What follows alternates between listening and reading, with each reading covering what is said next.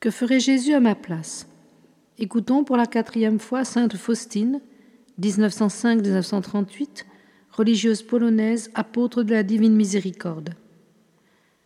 Je désire me transformer tout entière en ta miséricorde et être ainsi un vivant reflet de toi, ô Seigneur.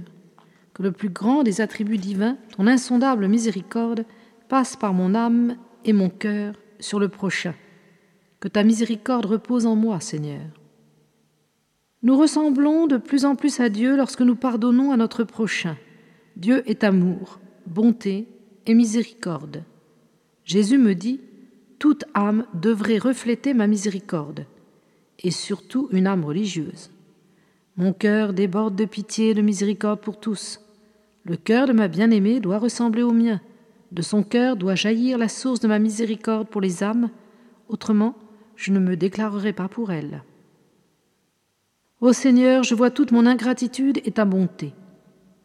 Jésus interrompit les paroles de l'âme et dit Ne t'enfonce pas dans ta misère, tu es trop faible pour parler. Regarde plutôt mon cœur plein de bonté, et prends à cœur mes sentiments, et efforce-toi au calme et à l'humilité. Sois miséricordieuse avec les autres, tout comme je le suis avec toi. Et lorsque tu sentiras que tes forces faiblissent, viens à la source de la miséricorde et fortifie ton âme. Ainsi, tu ne faibliras pas en chemin. Ce matin, cinq chômeurs se sont présentés à la porte, voulant absolument entrer. Sœur N s'efforça en vain un long moment de les congédier sans y parvenir. Elle alla donc à la chapelle trouver notre chère mère qui m'ordonna d'y aller. J'étais encore à un bon bout de chemin de la porte que me parvenaient déjà leurs coups bruyants. En un instant, le doute et la crainte m'envahirent. Je ne savais pas si je devais leur ouvrir ou, comme sœur N, leur répondre par le guichet. Cependant, tout à coup, j'entendis une voix en mon âme. Va et ouvre-leur la porte et parle-leur avec la même douceur avec laquelle tu me parles.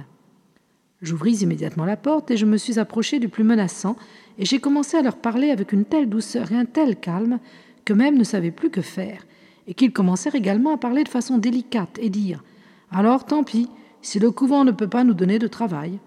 Et ils s'en allèrent tranquillement j'ai ressenti clairement que Jésus, que j'avais reçu dans la Sainte Communion voici près d'une heure, avait agi par moi sur leur cœur. Oh, comme il est bon d'agir sous l'inspiration de Dieu. Jésus, source de vie, sanctifie-moi. Ma force, fortifie-moi. Mon chef suprême, combat à ma place. Unique lumière de mon âme, éclaire-moi. Ô mon Maître, conduis-moi. Je m'en remets à toi comme un petit enfant à l'amour de sa mère.